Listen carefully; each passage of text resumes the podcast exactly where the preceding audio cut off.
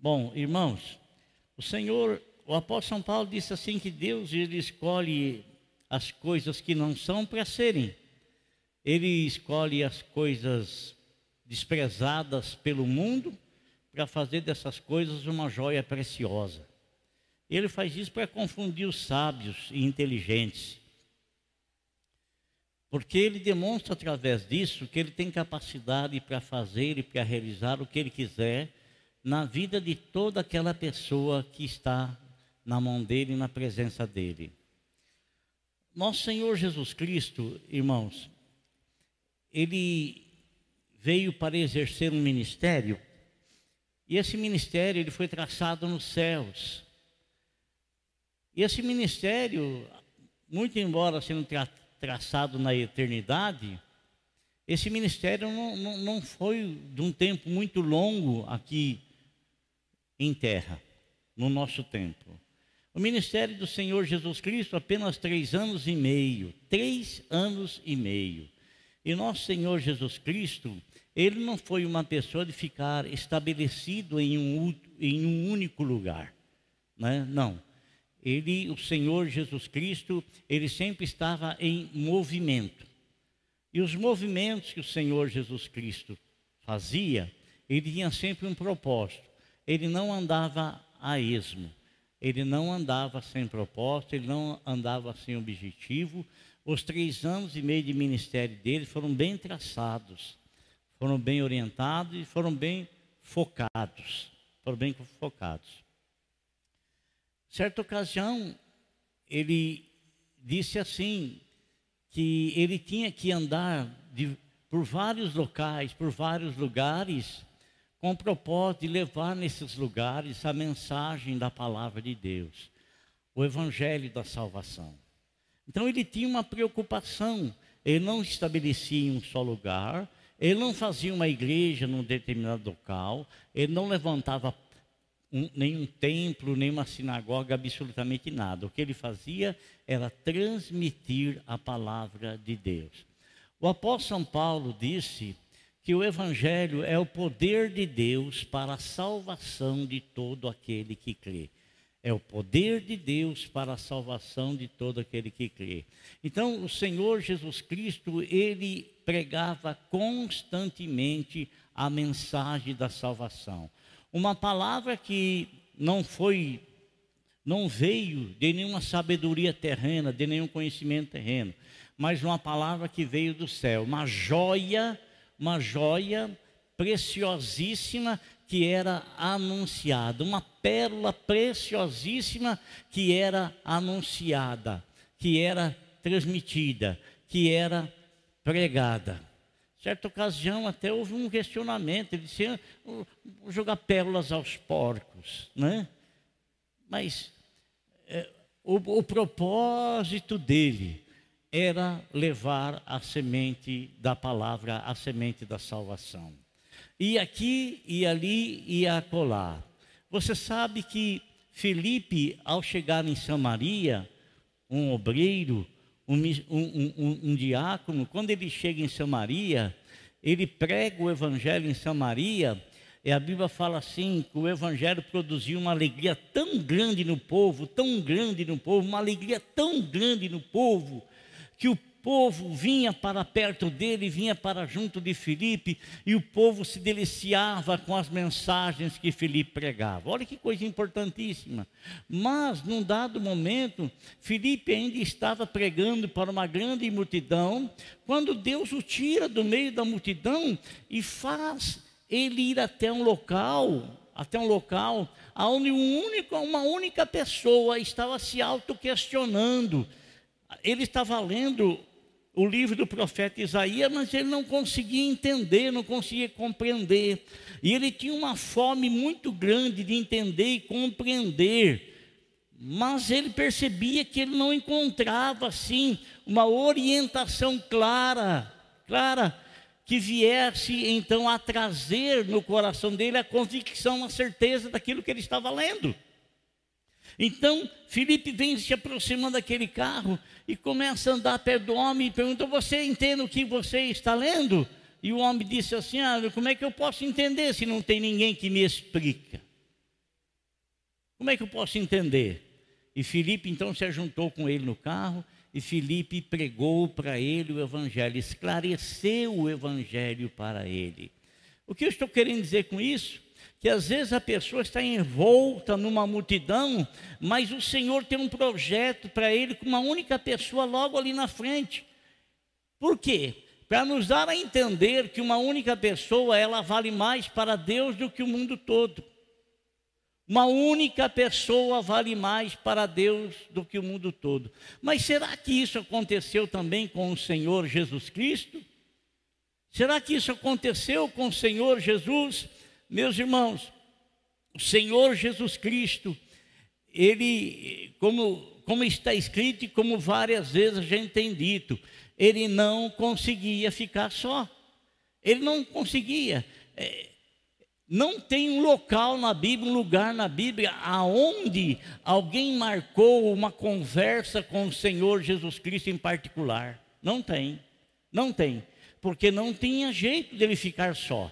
Até mesmo para ele orar, para ficar sozinho, ele saía altas madrugadas e ia orar enquanto todo mundo estava dormindo. Ali ele podia ficar sós com o Pai. O Senhor Jesus, o Senhor, o Senhor Jesus certa ocasião, ele está pregando para uma grande multidão, muita gente, muita gente. E às vezes a pessoa ela é levada a lugares que ninguém deseja ir, que ninguém quer ir e que ninguém tem poder e autoridade de ir. Ninguém. Ninguém. Nosso Senhor Jesus Cristo, irmãos, ele acabara de ter pregado para uma multidão e de repente ele resolve ir para um outro local, para um outro lugar, um outro local, um outro lugar. O apóstolo São Paulo nos diz que nós devemos remir o tempo, isto é, nós devemos usar muito bem o tempo que nós temos. E usar muito bem o tempo que nós temos, e não vai nenhuma crítica aqui a quem tem os seus lazer, que isso é bom e importante para a nossa vida, mas usar bem o nosso tempo, segundo aquilo que a palavra de Deus nos diz, é aproveitar o tempo. E aproveitar o tempo é falar de coisas eternas, não de coisas transitórias e passageiras. Nosso Senhor Jesus Cristo, irmãos, Ele está no seu barco, e nesse barco ele navega até um local, um lugar que ninguém desejava ir, ninguém queria ir e que as pessoas até estranharam o fato dele ir para lá. Essas pessoas eram seus discípulos que junto com eles estavam. Aliás, esses doze discípulos que estavam junto com ele, não eram apenas os doze discípulos que ele tinha, que ele tinha ele tinha muitos discípulos, muitas pessoas, mas dentre essas muitas pessoas, ele escolheu, ele escolheu esses doze para serem o quê?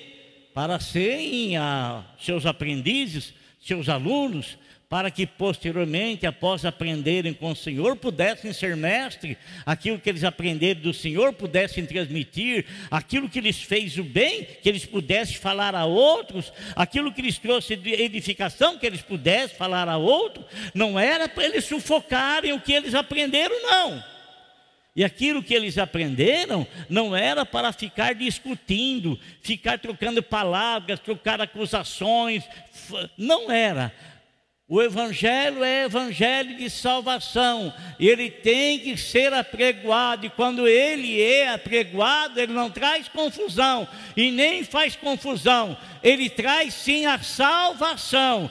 Quem faz as confusões com a palavra de Deus não é o Espírito Santo, e não é muito menos Deus, o Espírito Santo, nem, mas sim são os homens, os homens que às vezes eles se agarram, se atracam em determinadas coisas e começam a lutar um contra o outro por causa das doutrinas, por causa de tantas coisas, e deixam a validade do Evangelho da salvação de lado e vão discutir quem é que está certo.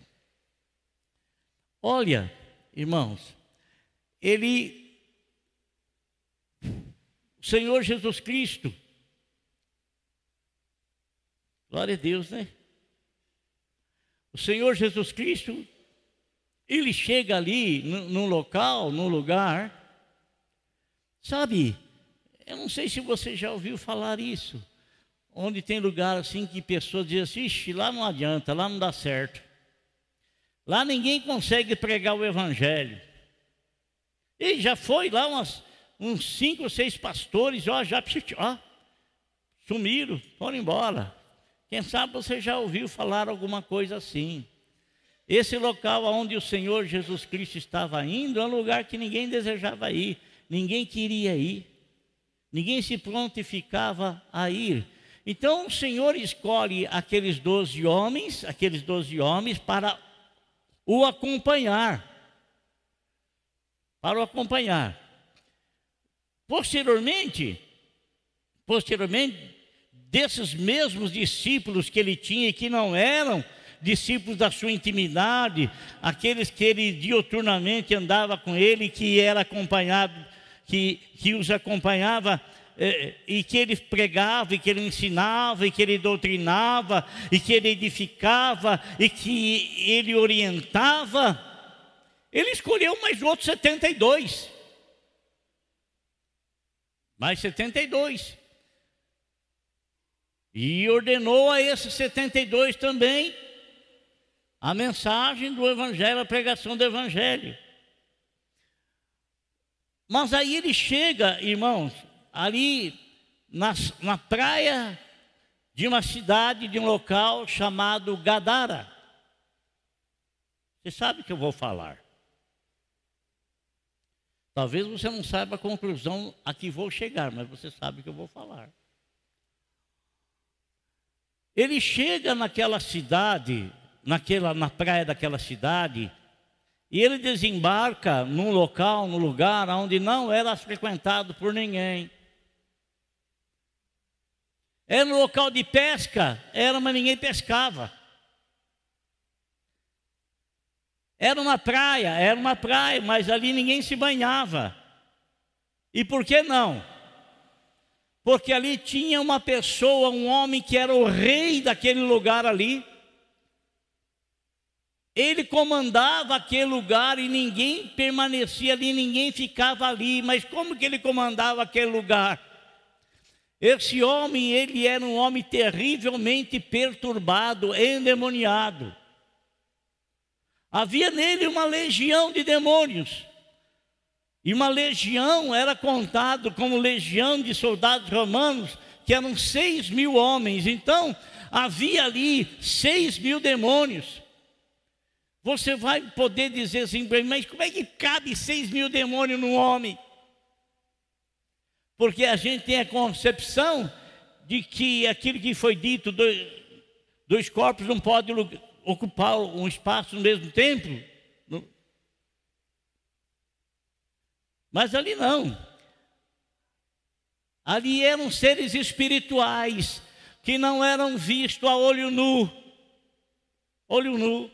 Você sabe, irmão, que existe muitas bactérias, existe micróbios que para a pessoa observar, ele tem que usar a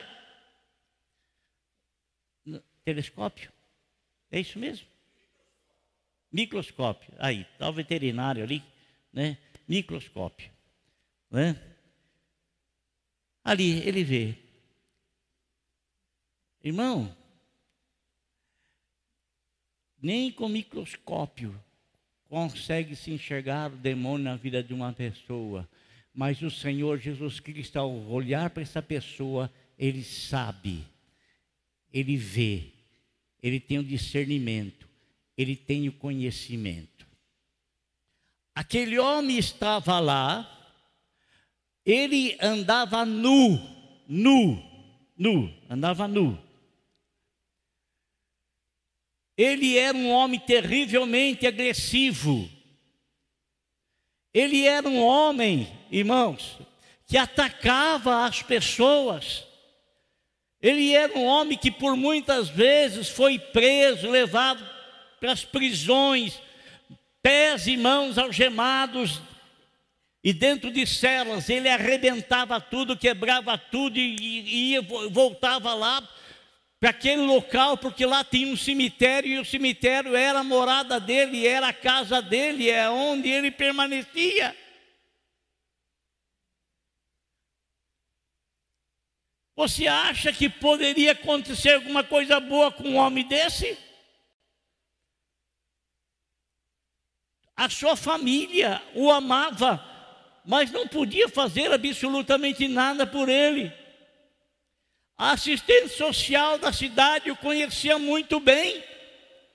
As autoridades o conheciam muito bem, tentavam não ajudar, mas não tinha como ajudar, era impossível.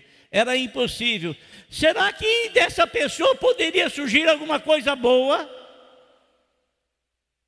Você se lembra de que quando Filipe foi falar para Natanael, Natanael, achamos o Messias. E Natanael perguntou: onde é que ele é? De lá de Belém. Pode vir alguma coisa boa daquela cidade lá? Você acha que alguma coisa boa poderia surgir de um homem tal qual?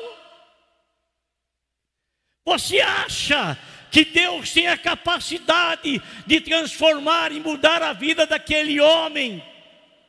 De modificar a vida daquele homem. Um homem que não que não somente a família desistiu dele, mas toda a sociedade da cidade onde ele morava. Quando falava do nome desse homem, todo mundo se arrepiava, todo mundo sentia um grande temor, todo mundo sentia um grande medo, um grande pavor. Deus me livre, Deus me livre. Agora, irmãos, quando Jesus chega ali naquela praia, a Bíblia nos fala que aquele homem, ao ver Jesus, ele vem numa desabalada carreira em direção ao Senhor, e ele vem correndo em cima do Senhor como ele corria atrás das demais pessoas. Mas só que quando ele chega perto do Senhor, ele chega perto do Senhor. Quando ele chega perto do Senhor, o que acontece? Ele chega perto do Senhor, é como ele, se ele batesse numa redoma espiritual que estava envolvendo ao Senhor, ele não consegue alcançar o Senhor, ele cai de joelhos diante do Senhor, e ao cair de joelhos diante do Senhor, ele pronuncia algo que eu não sei se você já prestou atenção nisso, mas ele que nunca tinha visto o Senhor, e o Senhor nunca o tinha visto, ele diz para o Senhor: Ei, espera aí, tu vieste nos atormentar antes do tempo? Jesus, Filho de Deus, tu vieste nos atormentar, atormentar antes do tempo. Ora, como aquele homem poderia pronunciar essas palavras, sendo que nunca o tinha visto? Mas não foi o homem que pronunciou, mas os demônios, os espíritos malignos estavam na vida desse homem, que não são outra coisa não ser anjos caídos, uma terça parte daqueles anjos que junto com Lucifer, foram jogados terra abaixo. Que conheceram Jesus Cristo na eternidade, nos dias passados. Eles olham o Senhor e eles sabem quem Jesus Cristo é.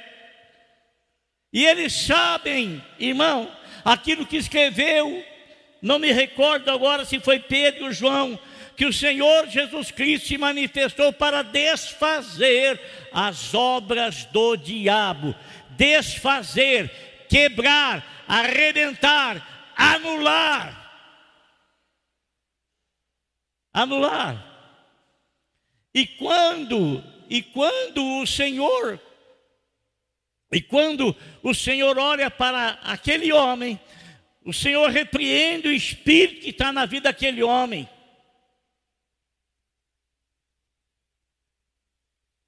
A Bíblia nos fala que naquele momento, aquele homem foi totalmente liberto pela palavra ordenada pelo Senhor. Imediatamente liberto. Imediatamente liberto. E aquele homem, aquele homem ficou aos pés do Senhor Jesus Cristo. Nós não sabemos, na verdade, quanto tempo que aquele homem ficou aos pés do Senhor, mas não foi muito tempo. O Senhor não ficou dois, três dias ali, quatro dias, um dia, tu não ficou. Esteve algumas horas ali, e durante aquelas horas pôde acontecer o novo nascimento na vida daquele homem, a transformação, a mudança na vida daquele homem. Irmão, quando o Senhor faz uma mudança na nossa vida, essa mudança tem um propósito, essa mudança tem um objetivo, essa mudança está dentro do plano e do propósito de Deus para a nossa vida. Dentro do plano e do propósito de Deus para a nossa vida. Quando a Bíblia fala, ou a experiência que pelo menos a gente tem, que quando uma pessoa tem um encontro com o Senhor Jesus Cristo, a, muda, a vida dela muda, muda sim, porque se não mudar, ela não teve um encontro. Pode ter um encontro, mas não teve um novo nascimento. Não nasceu de novo. Não houve novo nascimento.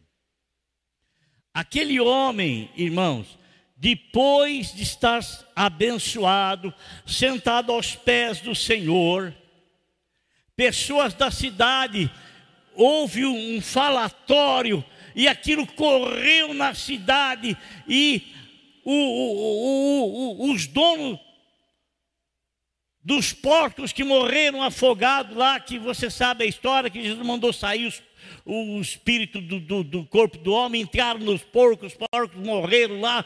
Esses homens vieram e eles viram a, aquele ex-endemoniado completamente sarado, em perfeito juízo diante do Senhor, sentado aos pés do Senhor.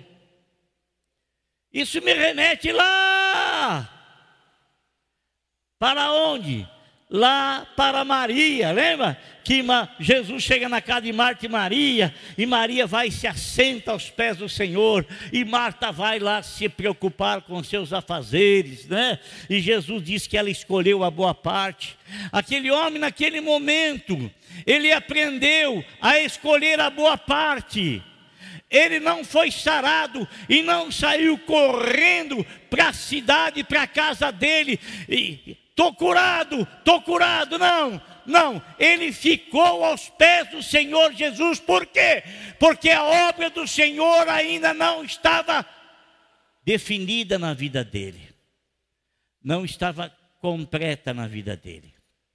O apóstolo São Paulo, juntamente com Barnabé, quando da conversão deles, e eles estavam juntos, e eles estavam aguardando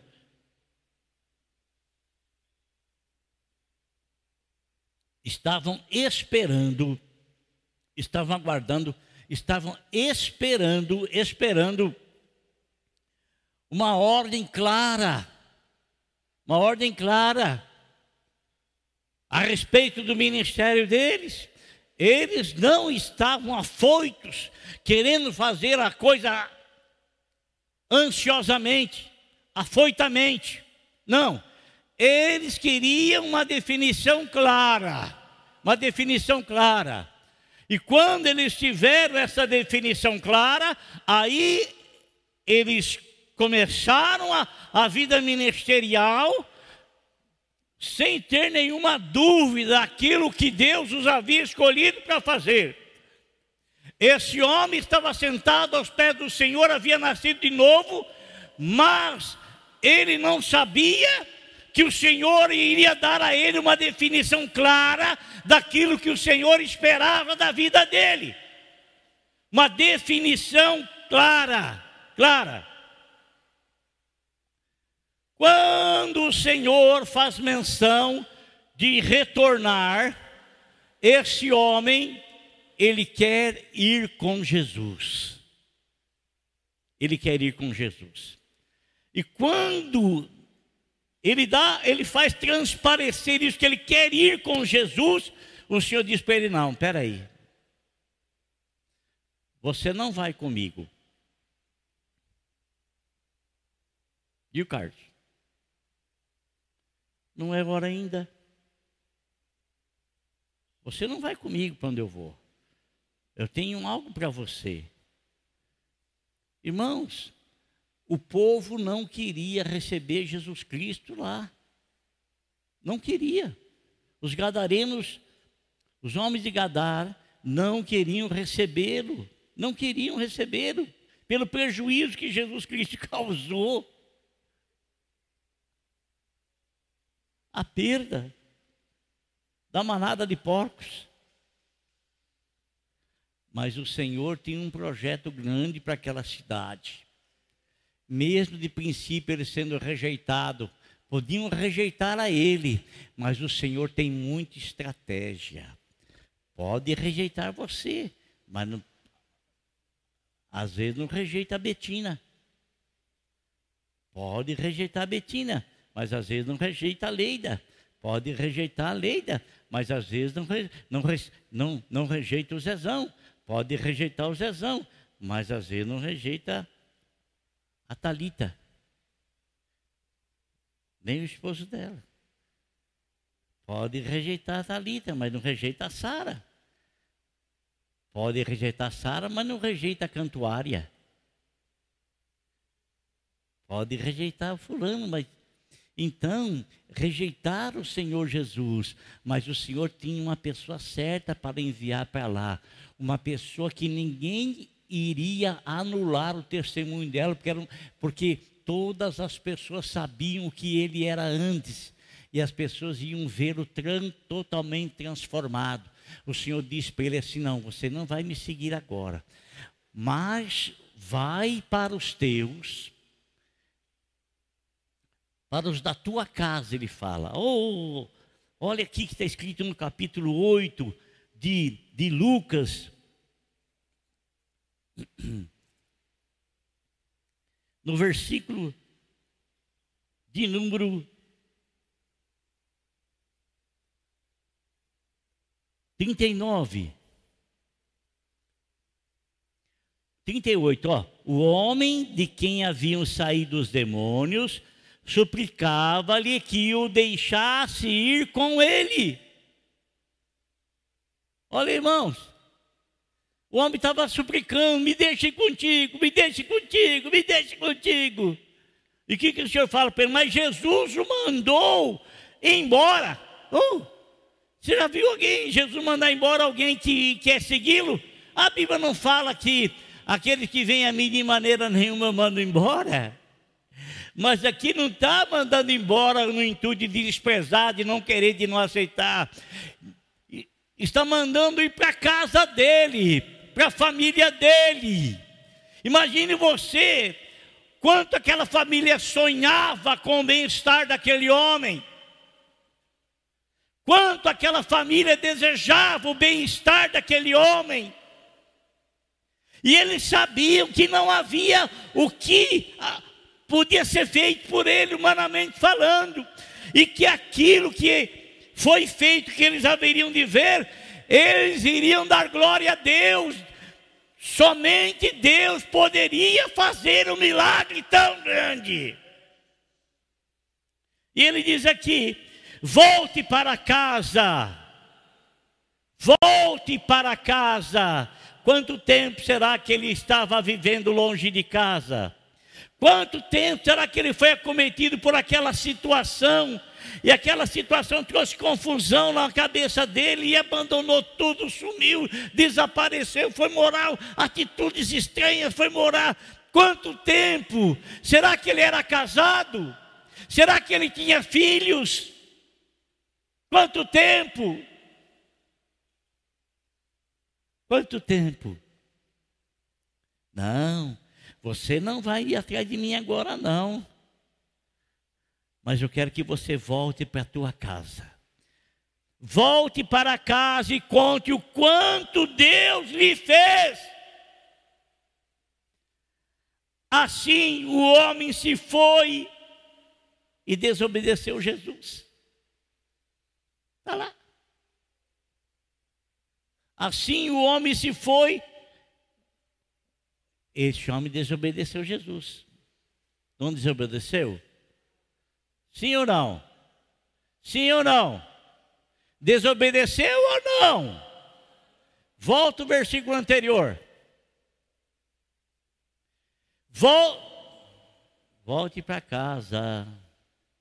Volte para casa e conte o quanto Deus fez a você. Na minha versão, que é a NVI, está escrito assim: volte para a sua casa e conte aos seus o Senhor Jesus Cristo especificou a quem ele devia anunciar, a quem ele devia falar, a quem ele devia dizer, a quem ele devia transmitir e o que ele devia transmitir. Ele devia voltar para a casa dele e contar o quanto Deus fez por ele.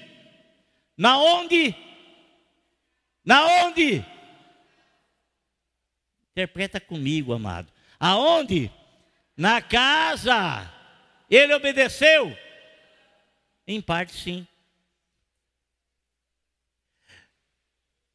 Porque ela. Agora é o seguinte. Seguinte, irmão.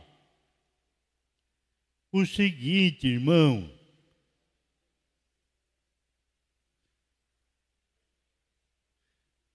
Assim o homem se foi e anunciou na onde?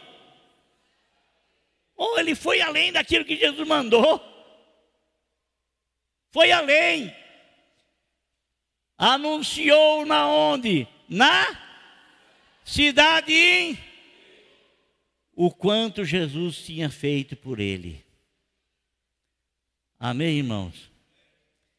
Jesus transformou um endemoniado num grande missionário. Não ficou dez anos estudando, e não está errado quem estuda, não.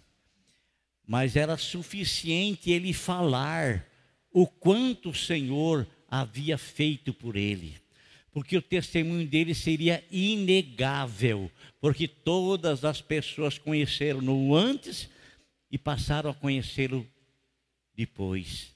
A mudança, a transformação, a bênção que ele recebeu. O que eu estou dizendo com isso, irmão, é que nós perdemos muita oportunidade na vida, sabe? Nós, olha, nós, nós somos discípulos do Senhor e todos nós fomos escolhidos pelo Senhor para poder levar a mensagem da salvação não precisa ser estudado, esclarecido, não. Apenas se você teve uma experiência com o Senhor, então você sabe pelo menos falar da sua experiência.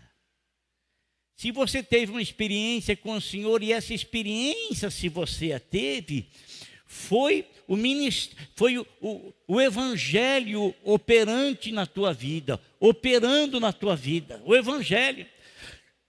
Se você teve uma experiência com Jesus e que não tenha sido apenas de uma cura ou uma coisa qualquer, uma solução de problemas, mas se você, além dessa experiência que você teve de Jesus ter abençoado nisso, naquilo, se da parte dele você recebeu a maior de todas as bênçãos, que é a salvação da tua alma, como esse camarada aí recebeu, então você pode pronunciar, você pode falar, você tem um testemunho de novo nascimento. Então você não vai se conter e não tenha medo, não tenha vergonha, não tenha timidez, não tenha absolutamente nada, porque a palavra que você tem na sua boca e no seu coração é aquela palavra que vai permanecer para todo sempre, é uma palavra de autoridade. É uma palavra de autoridade. Amém, irmãos? é uma palavra de autoridade. Você é, um, você é um missionário aonde você está trabalhando. Você é um missionário ali perto dos seus vizinhos. Você é um missionário. Você é, um, você é alguém. É alguém que tem a palavra de Deus no seu coração e que você não pode sufocar isso dentro da tua vida. Não pode. Não pode. Não pode sufocar. Não pode. Não pode. Não tem como. Se você sufocar, você vai ser uma pessoa terrivelmente frustrada. Terrivelmente frustrada. Amém, irmãos? Então, esse homem, se eu fosse escolher um missionário, você acha que eu ia escolher um cara desse? Hã? Você acha que eu ia lá engadar, saber o cara endemoniado lá, vou lá, vou fazer dele um missionário? Você acha que, você acha que eu ia fazer isso? Não, lógico que não. Por que, que Jesus fez? Porque Jesus, em todos os lugares que ele foi e que o impediram de entrar, que não queriam a presença dele, ele sempre deixou uma testemunha dele lá. Sempre. Sempre deixou uma testemunha. E hoje você pode ter certeza, irmão, em todas as partes locais da sociedade, todas elas, todas elas, você sempre vai encontrar servos de Deus ali, sempre. Missionários enviados pelo Senhor lá. Missionários. Missionários que às vezes não precisa falar nada, não.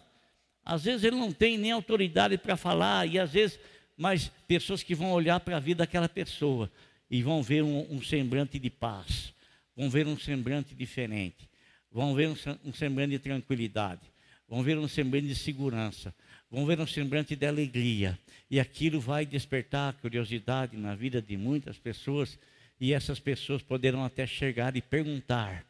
E o apóstolo Pedro falou: se alguém chegar e nos perguntar a razão da nossa fé, a razão daquilo que nós somos, é o momento de nós anunciarmos o evangelho para essa pessoa.